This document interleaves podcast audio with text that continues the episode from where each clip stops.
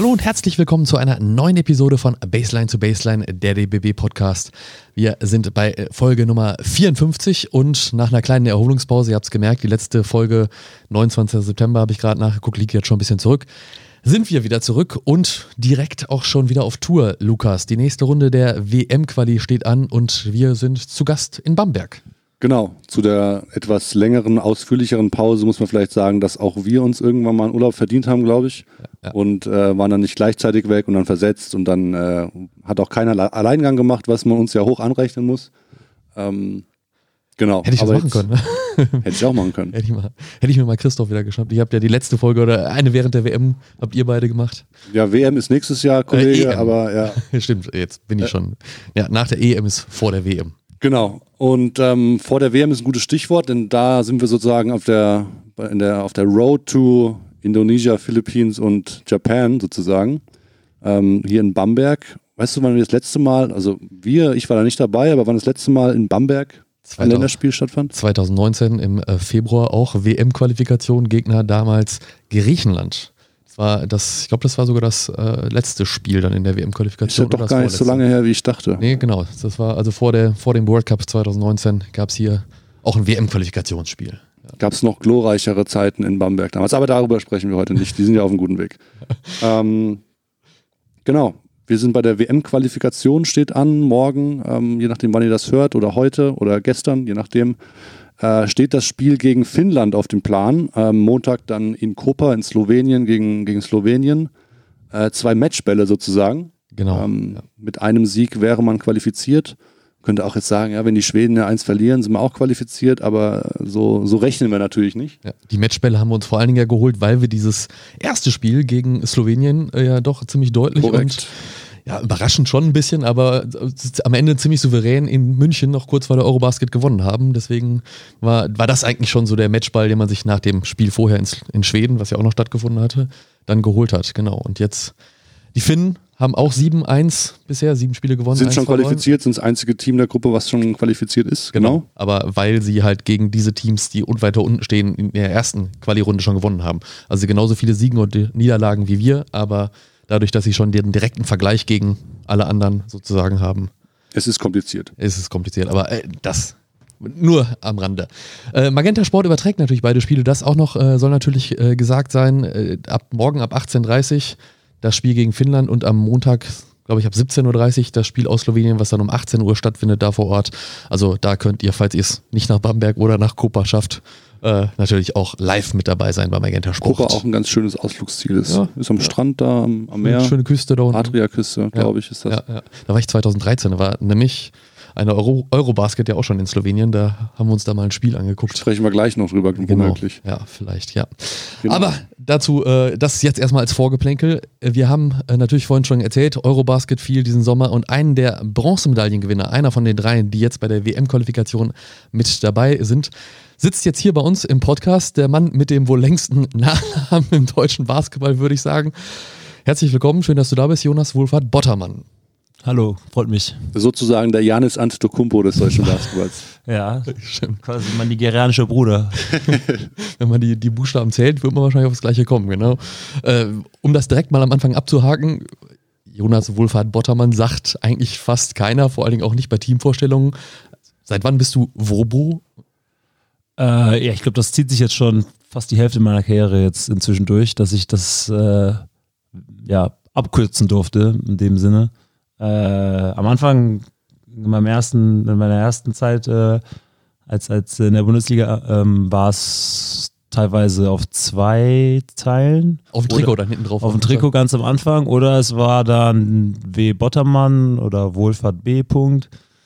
Wurde dann mal so ein bisschen rumexperimentiert, bis irgendwann mal, ich glaube, das war da, dann, als ich nach Frankfurt gewechselt bin, einfach mal gesagt wurde, ey, wie wäre es eigentlich, wenn du einfach mal Wobo drauf machst und geht das eigentlich? Und dann wurde dann mal angefragt und am, am Anfang hieß es ja, nee, irgendwie nicht und dann doch und dann ja, ging's und jetzt hat sich das so eingeschlichen, dass, glaube ich, ja, wie gesagt, jetzt sogar bei der Fieber das erlaubt ist. Was, was, war, war zumindest keiner sich Ich habe mich auf jeden Fall gefühlt wie so ein kleiner Präzedenzfall, weil danach habe ich immer auch hier noch ein paar andere auch gesehen. Ich glaube, Boggy hat es ja auch und Ah ja, echt? Oder hat es mal, ich weiß ja, nicht genau. Ein bisschen aber, kürzer, stimmt. Ja, ja, aber es hat sich dann dann, ich finde es auch okay, weil gibt noch manche Dinge, die einfach wie mein Nachname vereinfacht werden sollten.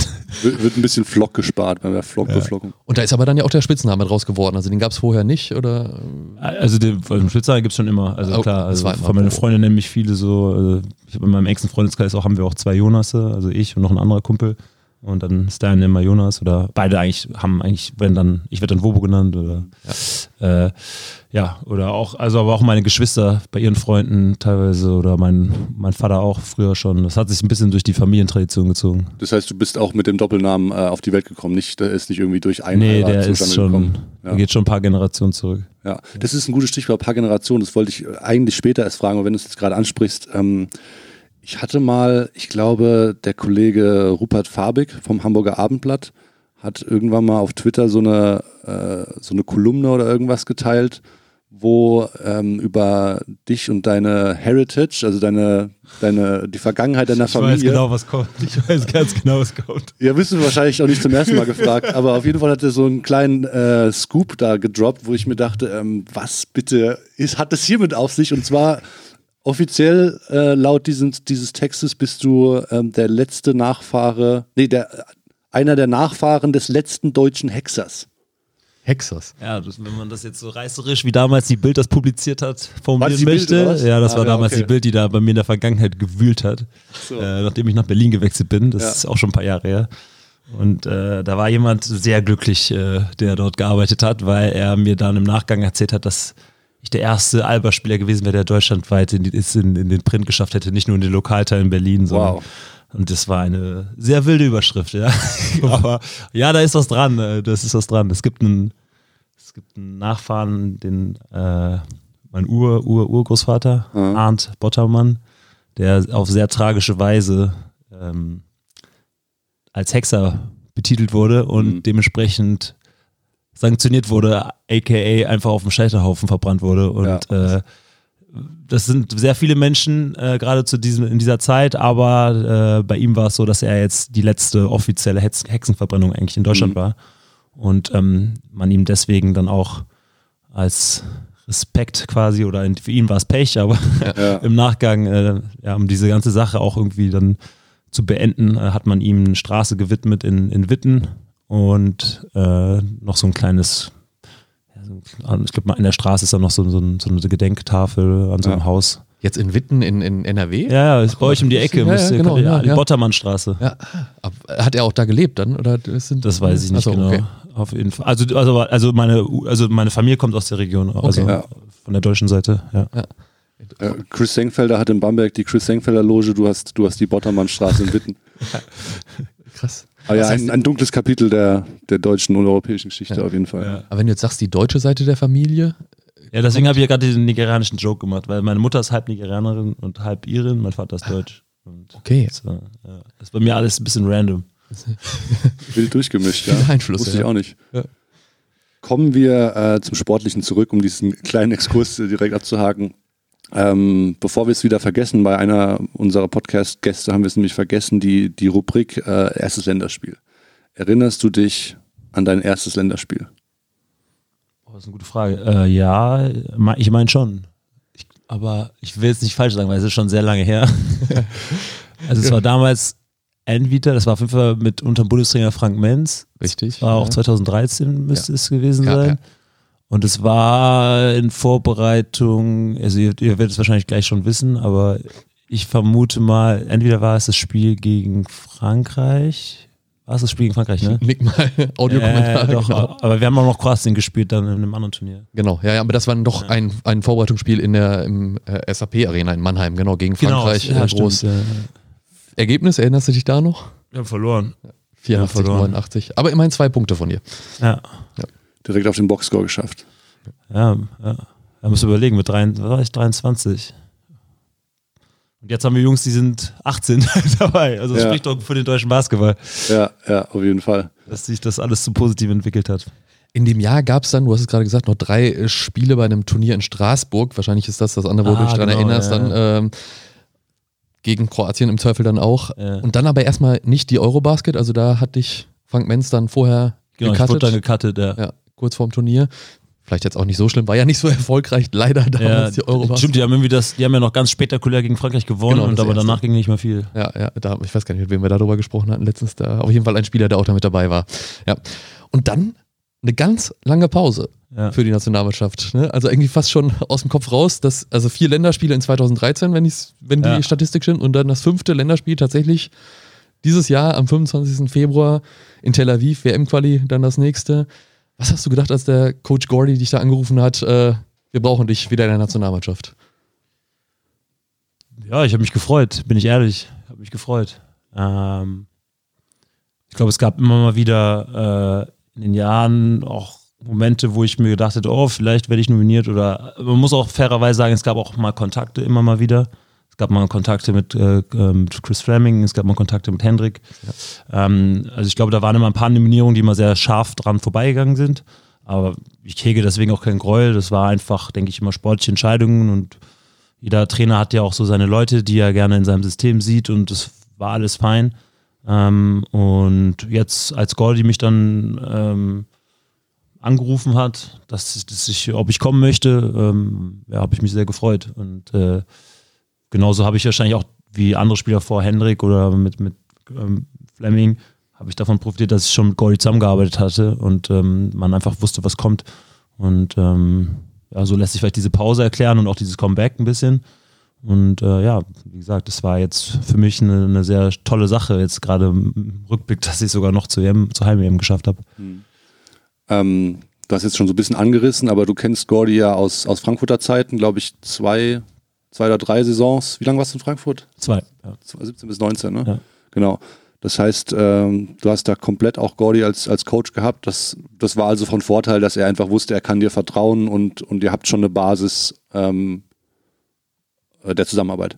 Ja, ich denke, das ist immer, wie gesagt, auch als Bundestrainer interessant, so Leute, aus, mit denen man schon auch vielleicht aus Vereinen oder aus Jugendzeiten, mit denen man zusammengearbeitet hat, immer ähm, auch mit in dieses Programm der Nationalmannschaft zu integrieren, weil glaube, man weiß einfach gegenseitig, was man voneinander hat. Man kann das, also natürlich muss das sportlich erstmal passen, grundsätzlich, mhm. man muss sich das verdienen und muss auch dementsprechend fit sein ne? und äh, auch in den Vereinen irgendwie auch präsent sein, das ist immer wichtig. Äh, nichtsdestotrotz, äh, gerade auf so einer menschlichen Komponente, ist es, glaube ich, auch von Vorteil für den Bundestrainer, wenn er halt dann weiß, okay, ich habe jetzt hier nicht mal der wirklich immer am Rad dreht oder mhm. irgendwie ein Ego-Typ ist oder, oder keine Ahnung, er sucht jemanden für eine bestimmte Rolle und er weiß halt, er, dadurch, dass er den Spieler kennt, äh, den frage ich jetzt erstmal, mhm. weil er glaubt, dass er diese Rolle gut erfüllen kann. Und äh, ich glaube, das war so eine Situation mit Gordy, die sich dann bei mir ergeben hat. Und du, du hast ja auch die Systeme schon drin gehabt. Äh, es überschneidet sich ja, glaube ich, schon so ein bisschen, was ja. haben andere Leute, auch die unter ihm gespielt haben, gesagt, dass sie einfach das Spiel sehen und sagen, ah ja, das, das kenne ich noch von damals, äh, diese, diese Go-Screens und, und was es nicht alles gibt. Ja. Ähm, war wahrscheinlich dann auch ein, ein einfacher Einstieg für dich, ne? Ja, auf jeden Fall. Es gab viele Sachen, die wir jetzt, sehr viele Parallelen, die auch damals in Frankfurt gespielt wurden. Und ich kann auch für mich persönlich sagen, auch aus meiner Perspektive war das die Zeit in Frankfurt. Ich meine, ich war da Starter und hatte auch, glaube ich, statistisch gesehen die besten Jahre äh, mhm.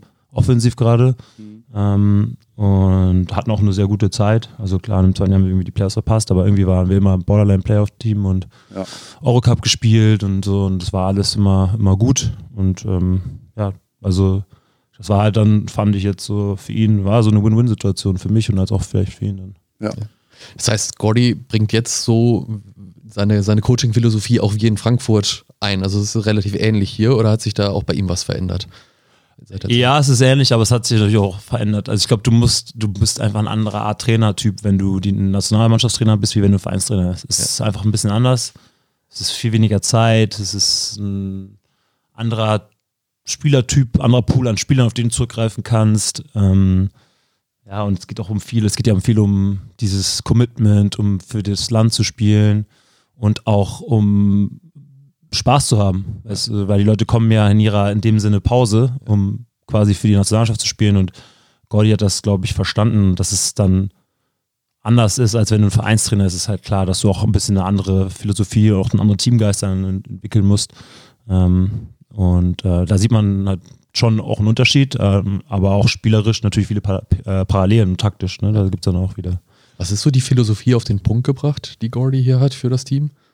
Ähm, ich glaube, er versucht eine Atmosphäre zu schaffen, die sehr ehrlich ist, ähm, wofür erwartet wird, ist ganz klar. Also ähm, und viel Ehrgeiz und vor allem dieses erste, dieses Commitment, dieses harte Spielen, auch äh, in der Verteidigung.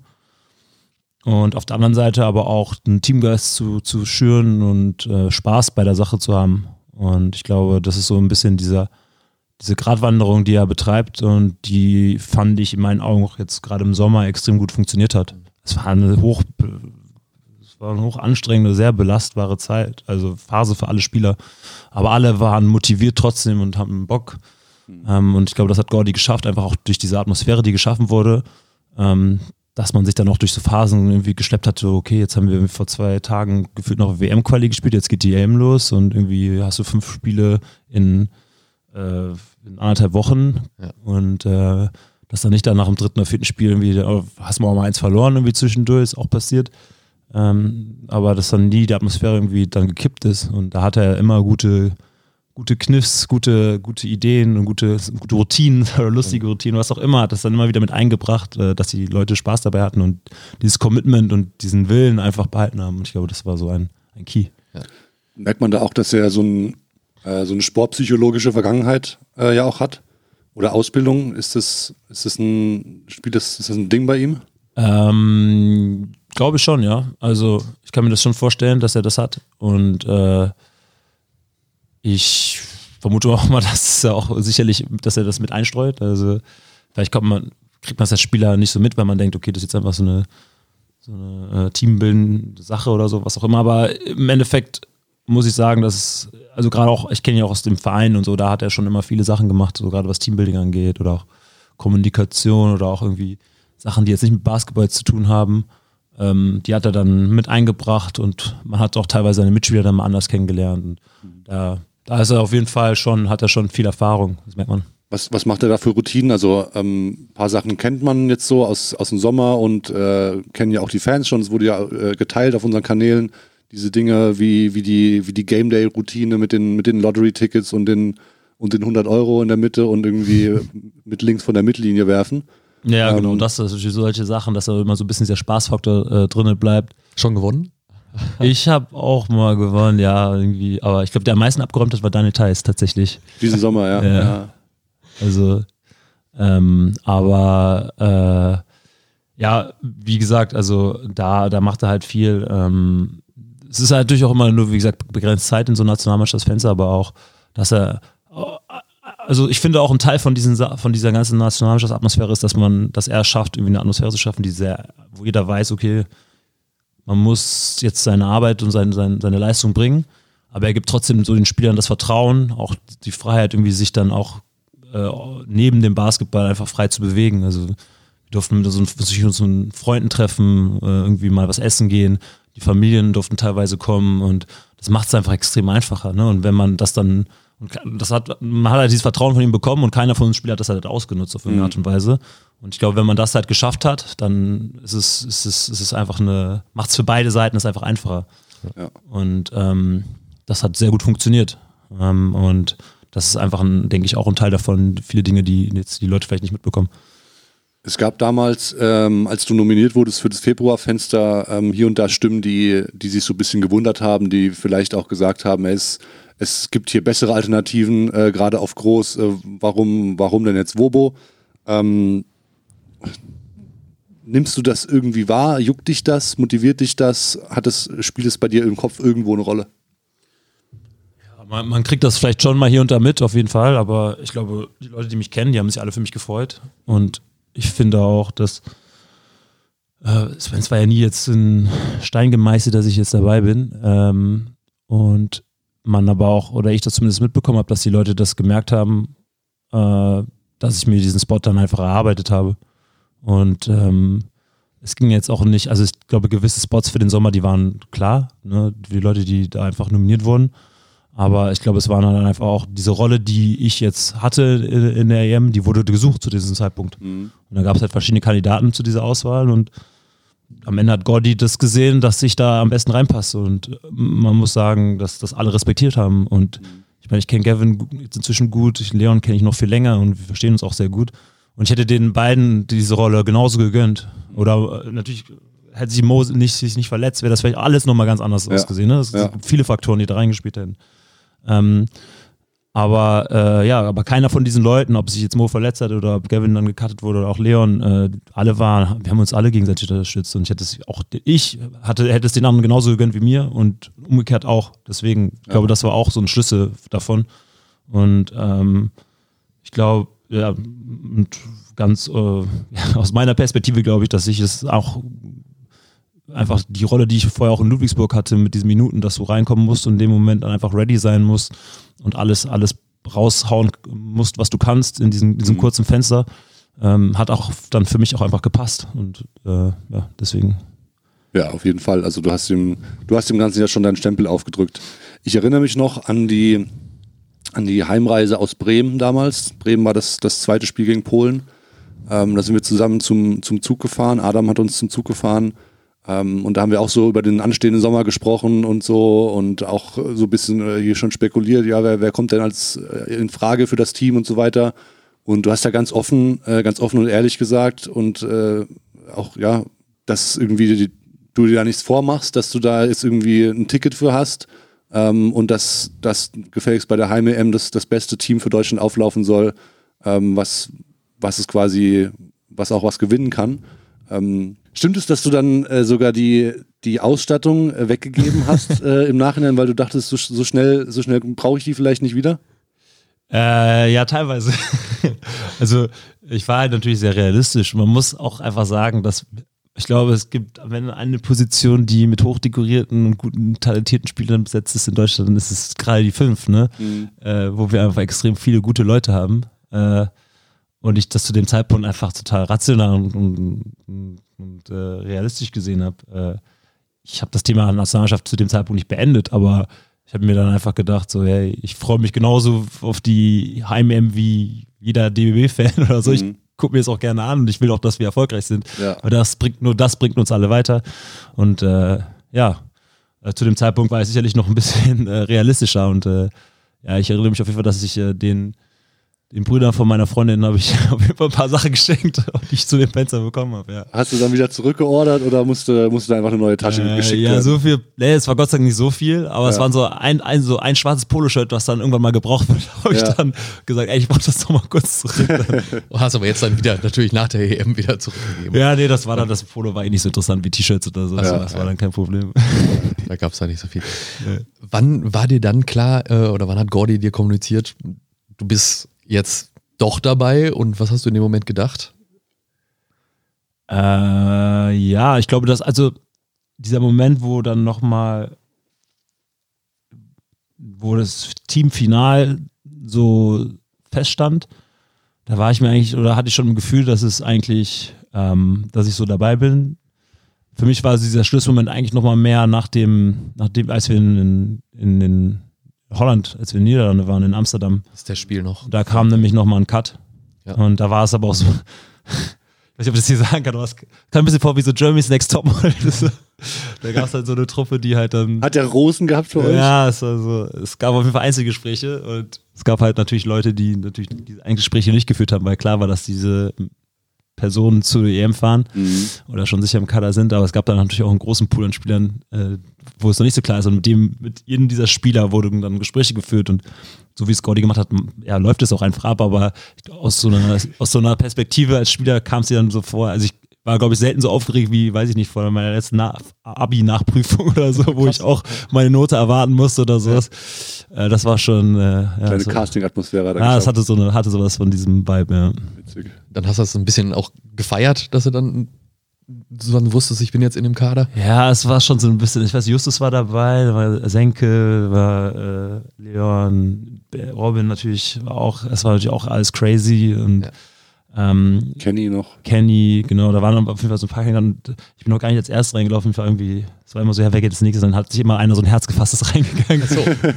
Und äh, bei manchen ging es schnell, bei manchen ein bisschen länger und dann kam immer raus so und dann kam nur so, ich so nur so, ja, wir sehen uns oder teilweise Leute so, ja, wir sehen, also ich bin raus. Das, das war immer so, okay, du guckst ihn so an, er guckt dich an und dann sagt einer was. Das war, das war schon eine sehr äh, emotionale Atmosphäre und Ja. ähm.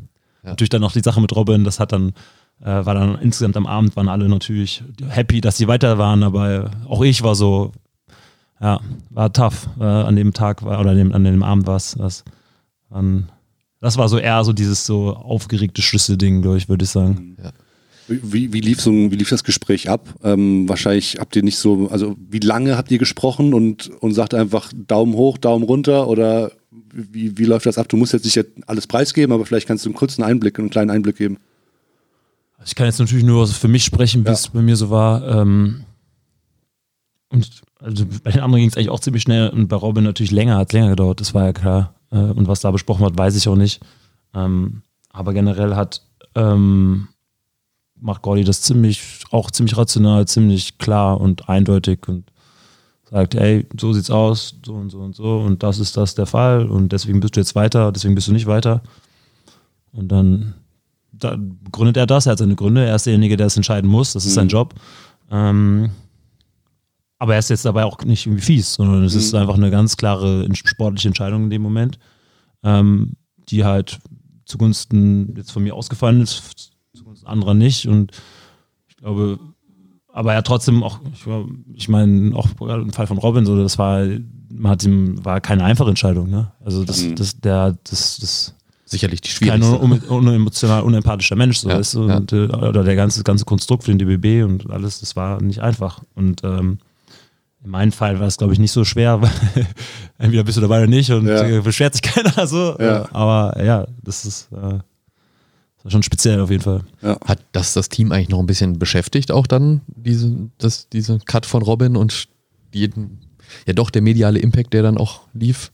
Habt ihr noch darüber gesprochen? Ja, auf der, an dem Abend auf jeden Fall. Ja, wir haben uns zusammengesetzt und es war auch keine, war jetzt, also die Leute, die weiter waren, haben sich gefreut, aber irgendwie war es trotzdem gedämpft. Ja. Auf jeden Fall. Also hatte auch nicht jeder so erwartet.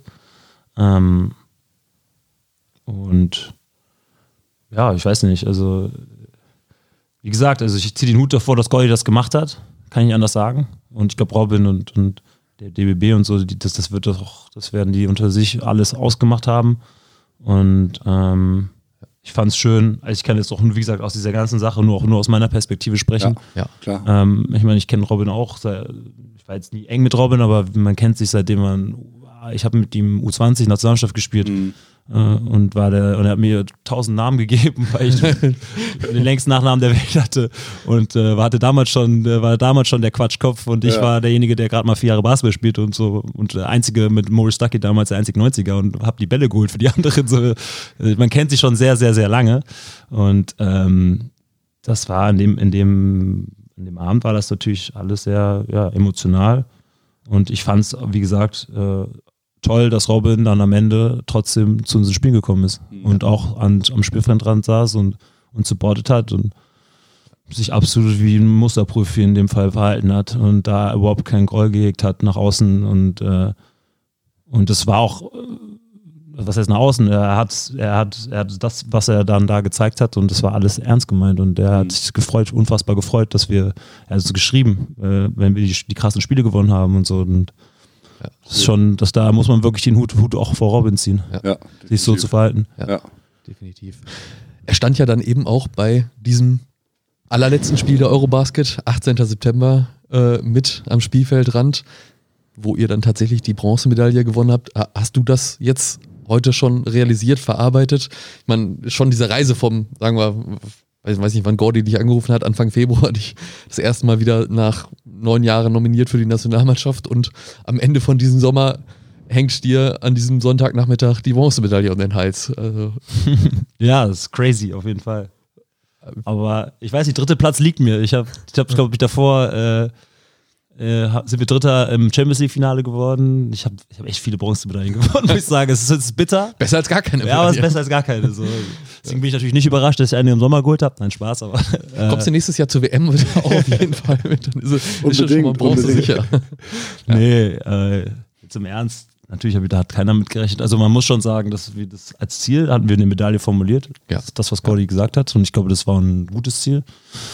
Aber insgesamt, also da wäre ja auch noch mehr in meinen Augen drin gewesen. Das hat, oh, das weiß auch irgendwie gefühlt Safe. jeder. Ne? Also Safe, ja. Spanien hat das Ding verdient gewonnen und auch das Spiel gegen uns verdient gewonnen. Aber ähm, an einem Ticken besseren Tag hätten wir das Spiel auch einfach zu uns. Das war jetzt keine eindeutige Nummer. Nee, definitiv. Vor allem, es war, also es war ja definitiv nicht das beste Spiel von euch bei dieser Eurobasket und trotzdem wart ihr quasi bis also in die Schlussminuten. An, an, zwei, drei Situationen und genau. das Ding wäre andersrum gegangen. Genau. Und vor allem, was, was mich so ein bisschen, oder weiß ich, ob es bei euch auch so ist, aber Frankreich haben wir schon ziemlich gut gespielt oder habt ihr schon Mein, ziemlich gut ja, gespielt im ersten ja. Spiel. Ja, und man dachte sich bestimmt, oh, so, da geht das dann was, ja. Da geht dann tatsächlich vielleicht auch nach ganz oben was so. Ähm, ja. Wobei das, wenn wir rückblicken, also dass man darüber spricht, am Ende ist es völlig richtig. Also, ja, so meine ich, so mein ich das gar nicht. Hätte, ja, könnte es immer nein, so. Nein, nein, definitiv, nein, das ist, äh, also bin ich auch überzeugt von. Also wenn Spanien so knapp gewesen wäre, dann wäre der Titel seit der erste seit 93 sehr greifbar gewesen. Gut, aber ne, ich meine, da spricht, ist ja cool, dass man jetzt darüber sprechen kann, über so ein Thema, wo man äh, beim Supercup noch nicht gedacht hätte, dass man äh, wirklich eine Medaille holt, so, ne, nach den ganzen Sachen. Also das ist, äh, hast du das denn dann für dich so gefasst jetzt mittlerweile? Also, meine, du bist ja direkt nach nach dem Turnier dann auch in den Verein gegangen. Da habe ich dich sogar schon, ich glaube, eine Woche später beim, beim Testspiel ja, im Turnier in Hagen, in Hagen ja, gesehen. Ja, so, äh, war da überhaupt Zeit, das wirklich zu verarbeiten mit dem, was da jetzt danach alles gekommen ist? Das ist ja auch ein Vereinswechsel gewesen, ne? also auch ein neuer Verein für dich. Ja. Ja, ist ja schon relativ. Also, so, die Zeit war schon ein bisschen, aber auch nicht wirklich viel. Das ist schwer zu beantworten. Ähm, ich glaube, ja, man ist dann schnell, ich hatte im Endeffekt auch nur zwei Tage komplett frei. Man ja. ist dann ziemlich schnell wieder in diese Vereinsmuster äh, rein, rein und äh, wenn man dann, glaube ich, in diesen Liga-Alltag kommt, dann ist es auch ein Stück weit weg, einfach deine Pflicht, diesen Cut zu machen, ne? Mhm. weil sonst kommst du auch nicht voran.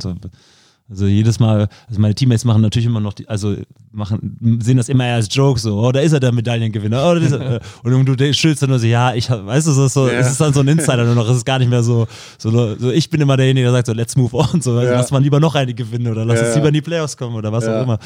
Ähm, auf der anderen Seite freue ich mich natürlich, dass man das gesagt bekommt und äh, ich glaube, man realisiert das dann auch erst mit einem Stück weit weg, ähm, ja, ein bisschen Abstand, auch wenn man dann raus aus diesem Hotel, aus der Bubble, aus dem Gefüge der Nationalmannschaft ist. Einfach, wenn man die Leute von außen trifft, die einem dann gratuliert haben oder wenn man im Auswärtsspiel ist in in Hagen oder in, äh, äh, weiß ich nicht, in Bamberg sogar, wo die Leute dann, dann einen Verein auf einmal klatschen, wo die nie für dich klatschen, du hast auch nie für ja. diesen Verein gespielt, so, weißt ja. du? Und da realisierst du dann so, hey, die Leute haben sich echt gefreut diesen Sommer. Und nicht nur Leute teilweise, die jetzt in dieser Basketballwelt unterwegs sind, sondern auch Leute, die vielleicht dann irgendwie seit 100 Jahren kein Basketball geguckt haben und das erstmal ja. wieder irgendwie dann bei RTL eingeschaltet haben und dann auf einmal dich vielleicht irgendwie, für dich sich einfach freuen. Ne? Ja. das, ist schon, das ist schon cool auf jeden Fall. Ja, sowas hat man schon tatsächlich viel, viel aufgenommen. Das, also ich hatte auch auf dem, auf dem Rückweg am nächsten Tag im Zug, ähm, haben mich irgendwie Leute angesprochen, die gesagt haben, ja, äh, ich, ich schaue eigentlich sonst nicht Basketball, aber irgendwie Griechenland-Spiel bin ich mal auf RTL hängen geblieben, mega geil und Faszination war da. Ähm, ich habe dann sogar, ich habe sogar im, im Bahn, im Bistro äh, vom ICE habe ich, mir eine, hab ich mir eine Cola gegönnt und äh, wollte die dann bezahlen und ich hatte halt meine ganze DBB-Klamotte an und hast ja den ganzen Sommer nichts anderes getragen. Und dann hat die Frau sich tatsächlich geweigert, obwohl ich darauf bestanden habe, diese ja, 3,30 Euro oder was die Cola in der Bahn kostet, äh, quasi nicht zu bezahlen, denn ich hätte ja äh, jetzt hier in Anführungsstrichen Bronze gewonnen. Ähm, das war schon, das war schon witzig. Dann habe ich gesagt, ja okay, dann auf dem Nacken der Bahn, dann, dann können wir das machen. Ja, das ist das, das, das ist tatsächlich so. Es gibt da immer wieder so, so kleine Stories. Ich hatte mal lustigerweise in der Zeit, wo ich, ich bin in der, in dem Zeitpunkt bin ich umgezogen nach Hamburg. Ich hatte meine Wohnung dann eigentlich schon äh, aber äh, ich habe dann festgestellt, äh, als ich dann noch meinen Umzug gemacht habe und dann wieder zurück zum DBB musste, dass es die Parksituation extrem schwierig ist. Und ich hatte dann währenddessen ich immer dann so im Hotel war oder so, habe ich immer so nach, nach Stellplätzen geguckt in Hamburg. Und habe ich dann echt, das ist ein bisschen, auch in Hamburg ist es so ein bisschen so wie Wohnungssuche auch, also sehr undankbar, viele Absagen, Leute reagieren nicht und, mhm. und äh, ich glaube, es gibt nur eine Situation, wo man immer so immer alles bei seiner Bewerbung auspacken muss, was man ist. Und das ist halt so auf Wohnungssuche oder Immobiliensuche oder was auch immer, in dem Fall ein Stellplatz. Ja, ja. Und ich mache das auch extrem ungern zu sagen, so, hey, ich hör mal, ich bin hier der und der, so, äh, kann ich bitte das kriegen und die anderen nicht, weil ich cooler bin oder so. Aber das musst du ja dann machen, damit du es halt kriegst. Ja, ne? Das ist ja, leider dieser undankbare Markt. Und dann habe ich echt, nachdem ich ein paar Absagen gekriegt habe und die Leute nicht reagiert haben, habe ich dann irgendwie bei einem, den ich unbedingt haben wollte, weil er bei mir wirklich in der Nähe war, an meinem Stellplatz auf eBay Kleinanzeigen tatsächlich. Habe ich geschrieben, hey, ich bin Jonas Wohlfahrt Botter. so, und äh, ähm, ich kann gerade nicht nach, in Hamburg sein, aber ich will unbedingt den Stellplatz haben, weil ich leider gerade mit der Nationalmannschaft Ja. unterwegs bin und so richtig subtil eklig gedroppt, dass Ja, ich. Nationalspieler bin. Halt, äh, aber im Basketball. Habe aber wirklich nicht, ich wollte hab, wollte das einfach nur sagen und dann hat er, hätte er vielleicht gedacht, okay, cool, dann gebe ich dem das nur. Aber dann habe ich nur als Antwort bekommen, ja, das ist kein Problem, dass du nicht da bist, kriegt ja gerade mit, wie ihr, kriegt ja jeder mit, wie, wie ihr gerade rasiert. das war einfach so mein anonymer ebay kleinanzeigen Ja, talk so. stark. Und dann äh, bin ich dann ein paar Wochen später hin und dann war das auch also jemand, der halt nie wirklich so, irgendwie so, ein, so ein Banker, der irgendwie nie Basketball eigentlich geguckt hat, aber in dem Moment hat Basketball verfolgt hat. Ja, ja. Der hat das dann echt auch mitbekommen. Ja. Also das Echo war wirklich groß. Ja. Und du hast den Platz bekommen, hoffentlich. Und ich habe den Platz gekriegt. Wenn ich die Info jetzt nicht gehabt hätte, wäre ich nicht, wäre ich nicht glücklich gewesen. Ja. ja, das stimmt, das stimmt. Äh, bei, der, bei der Party im Hotel nach, nach dem Bronzegewinn ähm, warst du für die Musik verantwortlich, zum großen Teil zumindest. ja, das stimmt, ja. ähm, wir haben da, also erstmal muss man sagen, es war eine relativ wilde Feierei in dieser Hotelbar. Wir waren glücklicherweise dann, äh, vielleicht war das der letzte Heimvorteil, den wir hatten, dass wir in der Hotelbar feiern durften und die Spanier, die ja, halt ne? Gold gewonnen hatten, Und- irgendwie. Unser Raum war, Die waren- die waren einfach nur in, in Die waren hier im Frühstücksraum. ja, im Frühstücksraum. Uns, bei uns war es viel cooler, Ja, ja, weil wir nur Dritte geworden sind. Die hatten irgendwie grell, grell, grelles Licht äh, und halt diesen riesigen Essensraum. Aber das nur nebenbei, der letzte Heimvorteil ähm, war am Start. Du warst für die Musik zuständig und wir, ich weiß nicht, ob du dich erinnerst, wir haben da ganz kurz drüber gesprochen an dem Abend, ähm, dass du so ein bisschen Druck auch verspürst, dass du da die ganze Zeit jetzt so Ja, aber verantwortlich ich war ja bist. nicht geplant. Das war ja alles, das war ja alles so spontan, weißt du? Das ist Diese die Box nächste- war spontan, Dennis Box war spontan. Das ist jetzt die Frage. Erstens, wer hat dich dazu verdonnert und hast du dir eine Playlist gemacht für den nächsten dieser Fälle? für, für, für Indonesien. Ähm, ja, das war wirklich so, dass es irgendwie sich so ergeben hat. Also, Dennis hat ja immer uns, uns das Maskottchen quasi, das war diese riesige JBL-Box. Uwe oder Udo, glaube ich, oder, oder Ich, nicht? ich wusste so? gar nicht, dass sie Namen hat, keine Ahnung. Wo, ich Ich frage mich, ich muss mal Arne fragen, wo du bist. Wie sie abgeblieben ist. Ähm, auf jeden Fall. Sie stand noch später, als ihr fertig wart, immer noch in der Bar. Also Ja. wir sind ja irgendwann um 3 Uhr erst gekommen, weil wir noch in der Halle gefeiert hatten. Aber da, da hat jemand anders das dann übernommen. Da warst du leider nicht mehr da. Aber egal. Ja, das war, Äh, ich war dann tot, ich war, musste ins Bett. Ja. ähm, aber ähm, nee, das war wirklich so, weil ich war dann noch, wir waren noch, wir sind ja auch dann rübergelaufen und dann irgendwie, ja, haben wir, ich glaube, Justus meinte mal, hey, mach mal hier das Lied von Shindy an, was wir immer hören. So, und Ja. so fing das dann an und dann bist du dann auf einmal, ist dein Handy ja dran. Ich bin mit So. den in verschiedenen Zeitzonen. Genau. Irgendwie. Ich kenne diese eine Zeile, ja. Und dann äh, hat sich aber dieser Raum immer mehr gefüllt und äh, mein Handy war immer noch dran und dann war es aber dann noch irgendwann so weit, wo ich meinte so, okay, jetzt habe ich so ein paar Lieder gemacht, so was wollt ihr hören und so und dann habe ich das einfach so in die Warteschleife gemacht, hatte gar keine Playlist. Ähm, aber dann war irgendwann, dann waren doch so, weiß nicht, über 100 Leute oder was waren dann da. Mhm, ja. Und da war die Pressure aber nicht nur bei mir so groß, sondern bei anderen, dass ich gesagt habe, ey, will jemand anschließen und alle mal gesagt haben, nö, Ja. ich will das nicht, ich will nicht die Verantwortung haben.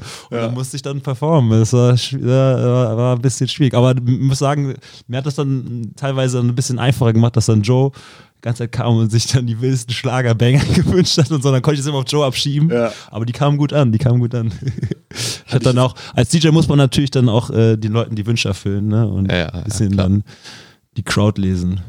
aber schön jeden Song einzeln ausgewählt von Spotify. Oder? Ja, ich habe immer so, ich habe, wie gesagt, keine, es war ja dann wirklich unterschiedlich, wir haben ja alles Mögliche gehört. Ja, ne? also, äh, Drunter und drüber. das ging in Ja. verschiedene Richtungen. Ähm, ich habe einfach immer so geguckt, was gerade der Vibe ist und dann habe ich immer hier in die Warteschleife gemacht. Also ich hab, hätte ich jetzt eine Playlist abgelaufen, äh, abspielen gelassen von irgendwas, dann hätte das nicht funktioniert, glaube ich. Das musste man schon als, als guter, guter DJ musste so ein bisschen den, den, auf, die, auf die Situation eingehen. So. Absolut. Du hast einen guten Job gemacht. Ich habe nur gute Erinnerungen an diesen Abend. Äh, Nationalmannschaftskult-DJ. Ja, ja, ja. Äh, Gordy hat sich auch ein Lied gewünscht. Also ich habe alle Was- abgefragt. Was hat Gott sich gewünscht? Ah, Moment. Der hat sich diesen, äh, es war relativ, äh, ich sag Ich kannte das Lied auf jeden Fall. ja, ja, ich weiß Das hat er, glaube ich, im, das hat er bei irgendeinem Shootaround oder so auch schon mal, glaube ich, sich gewünscht. ja, ich weiß auch nicht mehr, wie es hieß, aber Also 70s Rock-mäßig oder sowas in der Richtung. ja, irgendwas davon. Will mal fragen, ja. Vielleicht, vielleicht fällt es euch gleich nochmal ein. Du, irgendwie bist du ja während der Eurobasket auch zu so einem kleinen Kultspieler unter den kleinen, zum großen Kultspieler unter den Fans geworden. Ne? Also dieses Wobo, das war, war, war so ein Ding, habe ich das Gefühl gehabt. Hast du das selber irgendwie mitgekriegt? Äh, tatsächlich bei natürlich bei dem Spiel, wo ich so diese ganzen Blogs hatte bei, ähm, waren das Montenegro? Nee, was war Bosnien? Bosnien wahrscheinlich. Bosnien, ja. Köln noch, ja. ja. Genau, in Köln. Ja, da war das so ein bisschen. Aber da hatte ich auch viele Atzen da von mir. Das hat, das hat das dann vielleicht auch ein bisschen. Die haben das mitge... Die haben das ein bisschen mit, mitgefördert, aber äh, genau. Ähm, ja, hatte Ja. ich vielleicht auch noch ein bisschen Heimvorteil in dem Moment. Aber äh, ja, weiß ich nicht. Ich versuche einfach, wenn ich reinkomme, dann in dem Moment mein Ding zu machen. Da hat es halt gut geklappt und ich glaube, das haben die Leute einfach zu schätzen gewusst. Da du jetzt so der erste Spieler bist, mit dem wir nach der Eurobasket sprechen, nochmal vielleicht so abschließend zu diesem Thema. Was war für dich oder für euch so der Schlüssel zum Erfolg? Was hat dann wirklich dafür gesorgt, dass ihr diese Medaille gewonnen habt über den Sommer?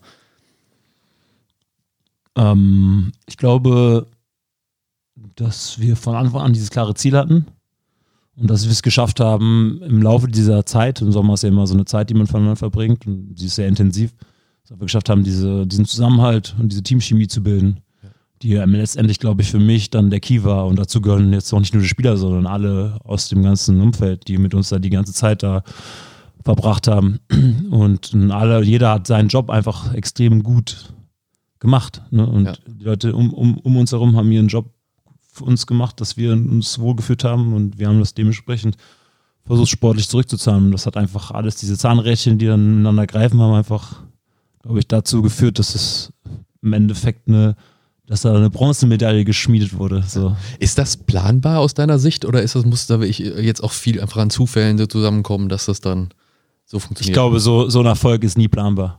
Also, und, also ich, außer du bist jetzt irgendwie äh, ein, USA. ja, USA oder irgendwie äh, Spanien, die äh, die nächsten fünf Jahre auf dem Talentpool zusammengreifen kann, die immer gleich spielen, so wie die das in der Vergangenheit hatten. Äh, da kannst du immer klar sagen, okay, die werden auf jeden Fall eine Medaille holen. So. Ich glaube in unserem Fall nicht, weil wir A, aus einer Situation kommen, wo ja, es war eine sehr lange Durststrecke, glaube ich, international, äh, was Titel angeht oder Medaillen angeht. Und ähm, ja, B, das war es einfach ja, ich glaub, wenn du auch die Rankings anguckst, dass glaube ich nicht, dass Deutschland da jetzt als, als Top 3 äh, Land ge gerankt Genau. wurde. So, ne? Ja. Das ist einfach jetzt, was man vielleicht sagen kann, ist, dass es einen Prozess gibt, auch jetzt nicht nur im deutschen, Ba- also im DBB, sondern allgemein im deutschen Basketball über die letzten Jahre. Ich kann das immer nur vergleichen, als ich angefangen habe. Und jetzt gucke in meinem, zu meinem letzten Viertel meiner Karriere, dass das sich extrem verändert hat und dass es einfach viel mehr Spieler gibt, auf die man zurückgreifen kann. Und wir haben viel mehr Jungs, die in der NBA rumturnen. Wir haben viel mehr Jungs, die Minuten spielen in der BBL. Und äh, immer jüngere Spieler jetzt auch jetzt in diesem Fenster dabei, die talentiert sind und Leistungsträger sein können. Und das ist einfach anders geworden. Ich glaube, das ist dieser Prozess, der weitergehen muss, damit in Zukunft noch mehr gewonnen wird. Gut, lassen wir das Kapitel Eurobasket jetzt mal abschließen. Wir haben schon viel darüber geredet, wird wahrscheinlich auch nicht das letzte Mal sein, klar, wegen des Erfolgs, aber wir sind ja jetzt hier bei der WM-Qualifikation. Ähm, geht ins, ins nächste Fenster. Du hast jetzt schon zwei mitgespielt. Im Februar das erste Fenster, wo du wieder nominiert warst und dann natürlich in Bremen auch äh, das Heimspiel und Auswärtsspiel in äh, Tallinn. in Tallinn in Estland und jetzt das dritte Fenster, insgesamt das sechste sind wir glaube ich schon jetzt angekommen oder wie auch immer. Ähm, eigentlich warst du gar nicht von, von Anfang an nominiert für dieses Fenster. Wie ist es jetzt gekommen, dass du doch hier sitzt? Äh, ja, der arme Leon Kratzer, der leider Corona gekriegt hat. Das war, also es gab schon Kontakt mit Gordy und Ja. es hieß auch erst, dass ich, also er hat mich gefragt, ob ich nominiert werden, also wie es aussieht und ich habe auch erst Ja gesagt. Auf der anderen Seite war auch klar, dass ich einfach nicht zu 100% fit bin, ähm, dass ich ein bisschen angeschlagen bin durch diesen langen Sommer ähm, und da so ein, zwei Sachen habe, die mich einfach beschäftigen. Ähm, und wir einfach zum Schluss gekommen sind, sowohl vom Verein als auch mit Gordy dann, dass es Sinn macht, jemanden zu nominieren, der halt zu 100% fit ist. Und wie gesagt, auf meiner Position haben wir da gute Leute. Leon hat, hätte sich das jetzt hier extrem verdient gehabt, spielt sehr gut gerade Ja, mit Bonn. ja. Bonn ist Tabellenführer. Also niemand anderes hätte jetzt hier sitzen eigentlich sollen. Ähm, ich aber auch zu Gordy gesagt habe, ey, wenn was ist, ich bin da, so, ähm, wenn sich jemand verletzt. Und das war dann in der, kurz vor knapp, ist es dann Leider der Fall, ja. leider der Fall gewesen, ja. Das heißt, ähm, für die Zukunft weißt du jetzt, wenn Nationalmannschaftsfenster anstehen und äh, Gordy dich nicht berücksichtigt, mach keine festen Pläne. musstest, du, musstest du irgendwas über wieder irgendwelche Besichtigungen übers, über den Haufen werfen, irgendwelche Pläne oder? Äh, nee, es ging dieses Mal wirklich. Also, wie gesagt, dadurch, dass ich ja auch gesagt habe, dass ich äh, generell Ja, ready bleibe, ja. auch wenn ich wirklich jetzt auf kurz knapp nicht mehr damit gerechnet hätte. Mhm. Die Woche davor habe ich schon mal geguckt, ob jetzt alle fit sind und so. Ja, Aber äh, ich habe ehrlicherweise gerade dann so angefangen, es war meine erste, ich glaube, wir sind an dem Morgen gerade zurück aus äh, Ludwigsburg gekommen. Ich habe dann angefangen, so, was mache ich heute? Mhm. So habe angefangen zu kochen und so, so angefangen, meine Zeit ein bisschen zu planen und dann kurz vor knapp, bevor ich jetzt wirklich ernsthafte Pläne gemacht habe, kam das dann rein und dann ja, bin ich noch flexibel geblieben. Ähm, ist natürlich ein ganz anderes Team als im Sommer, äh, allerdings auch wieder einige Bekannte aus den, aus den Fenstern bisher dabei. Wie, wie ist die Stimmung im Team? Wie, wie leicht fällt es euch jetzt wieder so zusammenzufinden? Ist die gut. Ich glaube, das ist immer der Vorteil, dass die Basketballwelt klein ist. Viele haben viel Überschneidungen. Also, keine Ahnung, ich habe jetzt mit Jacob äh, Jahre in Ludwigsburg verbracht, obwohl er jetzt für ihn das erste Mal hier, jetzt hier ist, dabei ist. Ich glaube, Yoshi kennt auch andere Leute hier aus Vereinen. Ähm, und sportlich gesehen, glaube ich, haben wir gute Leute, die jetzt eine Chance haben, diese WM dingfest zu machen in den zwei Spielen. Und das ist das ganz klare Ziel. Und ähm, ja, morgen wollen wir gewinnen. Das heißt, glaubst du, ihr schafft es jetzt auch, den Sack auch zuzumachen? Hast Auf jeden Fall, also ja. das ist das Ziel. Ja. Hast du dich schon mit den Gegnern beschäftigt? Äh, ja, haben wir heute tatsächlich im Training, äh, aber auch Finnland äh, insgesamt sehr gefährlich. Also es ist jetzt auch nicht äh, in Stein gemeißelt, dass wir dieses Spiel jetzt gewinnen morgen. Äh, es ist kein Selbstläufer, nur weil da Finnland auf dem Papier steht. Haben ja auch eine gute Eurobasket gespielt. Eurobasket gespielt. Und eine Quali vorher ja auch, ja. 7 zu 1. Und ich glaube, der Trainer, Trainer von denen äh, ist auch extrem talentiert und holt da viel raus, deswegen ist es sehr gefährlich. Ähm, lass uns mal über deine eigene Basketball-Sozialisation sprechen. Das erste Länderspiel haben wir ja schon drüber gesprochen. Ähm, da warst du 23 Jahre alt. Du hast vorhin auch schon gesagt, U20 hast du gespielt und hast da erst vier Jahre gespielt. Also hast relativ spät angefangen mit Basketball. U18 habe ich auch schon gespielt. U18, ja. ja. ja. Ähm, aber da musst du ja so mit 15, 14 irgendwie erst angefangen haben, was ja dann schon relativ spät ist eigentlich. Ähm, hast du wahrscheinlich Fußball vorher gespielt oder wie, wie, wie kamst du zum Basketball? Äh, ja, tatsächlich habe ich äh, Fußball angefangen, das deutsche Kulturgut betrieben und äh, bin dann aber als sehr groß gewachsener Kind, Jugendlicher dann auch irgendwie zum Basketball gekommen äh, über meinen Klassenlehrer damals und ähm, bin dann mit zum Training gegangen, dann irgendwann MBBL-Tryouts gewesen, die frisch gegründete MBBL damals noch, mhm. äh, mit Team Bonn-Rönhoff und äh, hatten auch direkt einen Erfolg dort mit zweimal Final Four hintereinander. Ähm, aber ja, so ging es dann los und dann war es irgendwann klar, irgendwie, als ich 16, 17 wurde, dass es da mehr geht und dann auch ich glaube, das erste Mal U18 Nationalmannschaft gespielt habe mit Kai Blümel. Mhm. Auch in so einem Fenster irgendwie im Dezember nach Spanien auf so ein Turnier geflogen bin, damals mit Mike Zirbis mein Zimmer geteilt habe. Ja. ja. Die Big Man. Big Man ja. oder ja, da waren einige Leute dabei. Ja. Aber das ist ja schon ein schneller Weg dann, ne? Also wenn man erst mit 15 das erste Mal den Basketball sozusagen in die Hand nimmt und richtig spielt und dann zweieinhalb Jahre später schon mit der U18-Nationalmannschaft, das, äh, das ja, schon, definitiv, es ging ja. sehr schnell. Also ähm, für mich damals vielleicht auch ein bisschen zu schnell, weil ich, ich war ein sehr athletischer Spieler, ähm, bin ich heute natürlich immer noch, aber damals mehr. Nein, aber ähm, ja, aber dementsprechend war es aber auch schwer, so ein bisschen so dieses Vertrauen in, in damals von den Trainern zu kriegen, was halt auch in Bundesliga anging. So die Jugendführung war einfach nochmal ein bisschen anders gestrickt. Das hat mir natürlich sehr geholfen, dass ich da eine Doppellizenz hatte mit Röndorf damals und Pro A und Pro B spielen durfte, aber der Sprung in, in Bonn war dann doch nochmal, war auch ja, schwierig für ja. mich. Das war dann 2008. Ne? Seit, genau. seit, seit, 2008 spielst du in der BBL. In Bonn, hast du gerade gesagt, war die erste Station. Dann Berlin zwischendurch, Ulm. Da war eine kurze Verletzungsphase auch. Genau, da habe ich mich dann genau. also in Be Berlin dann am Ende verletzt. Ja. Dann, ja. ja. Frankfurt, Ludwigsburg und jetzt Hamburg. Ist auch schon eine lange Karriere. Jetzt in 14 Jahre Bundesliga. Äh, was, was waren da so die Highlights? Du hast vorhin mal gesagt, du hast schon viele Bronzemedaillen geholt, aber äh, ist so die BBL-Karriere für dich bisher? Ja, wenn man jetzt zurückblickt, dann ist es immer wirklich interessant, dass es dann doch so viel ist und schon so lange geht. Die Zeit geht dann schneller vorbei, als man denkt. Aber äh, ja, da waren schon ein paar Highlights dabei, klar. Also diesen Sommer ist sicherlich einer der größten gewesen. Ähm, so für mich persönlich, aber da waren auch Dinge dabei wie so gegen Tim Duncan zu spielen, damals mit, Bonn, äh, mit Berlin, dieses Spiel. Ach, NBA da bei dem NBA, Tour, ja. genau. Ganz knapp, da war ich ja, nachher, das war mit Buzzerbeater Genau, das war, das war hat Mo Wagner auch noch mitgespielt, da war ich ja, Mo war bei uns Rookie und so, ja. hat damals noch einen Ball geklaut von der NBA, NBA weil er meinte, das ist cool. Ja. So. Das waren die Spurs als, als amtierende NBA-Champion, die dann äh, Genau, es war, es war die, waren komplett, das war natürlich deren Vorbereitung und Klar, so, das war jetzt relativieren, aber da war dann im Endeffekt war Ginobili, Tim Duncan, äh, Kawhi Leonard, Ja. Tony alle, Parker. Tony Parker Parker, war auch mit dabei. alle waren da Ja. dabei. Das war die legendäre Truppe. Kawhi war schon dabei. War ja auch Ja. schon dabei. Wir haben auch alle gespielt. Alle Ja, gespielt. am Ende auch. Ja, also ja, am ja. Ende haben sie die Top 5 wieder eingewechselt, weil Ja. sie diese Lady Gaga saß am, am Die, Spielfeld die dran. sollte am nächsten Tag, da hat die ein Konzert gehabt war, in der Arena. Das war Ja. schon, also da, damals, war ich da? 25 oder so, war schon, war schon crazy. Und auch danach lange mein Highlight. Und ja, gab immer wieder schöne Dinge, so die man, die man als Highlight betitelt. Ja. Wir haben in den, in den Archiven des, des DBB-Journals gekramt. Das ist so ein, so ein Printprodukt, was tatsächlich mal erschienen ist vor, vor vielen Jahren. Ähm, 2010 gab es eine Ausgabe, wo bei dir als Lernberuf Mediengestaltung steht. Hast du das reingeschrieben? Oder erstmal, wer hat das reingeschrieben? Hast du das wahrscheinlich, du wurdest wahrscheinlich gefragt und hast es ausgefüllt, so steckbriefmäßig? Oder Nee, das war also tatsächlich ein Text, ein Interview. Ich hatte das Ja, ja, vorhin. Ja, rausgefunden. Ja, Marc Rospitz hat den Artikel geschrieben gehabt, der jetzt noch beim BBB-Journal mitgearbeitet hat. Ja. Ja, okay. Ja, okay. Ich, das, war, das war tatsächlich damals das, was ich nebenher gemacht habe, äh, als ich mein Fachabitur gemacht habe. Ah, ja. Und das glaube das zu dem Zeitpunkt wusste ich nicht. Ich hätte auch Lokführer reinschreiben können. Ich, Achso, also ich habe einfach das geschrieben, wo ich gerade quasi mein Fachabi drin mache. ja. ist jetzt keine andere Leidenschaft für dich neben Basketball.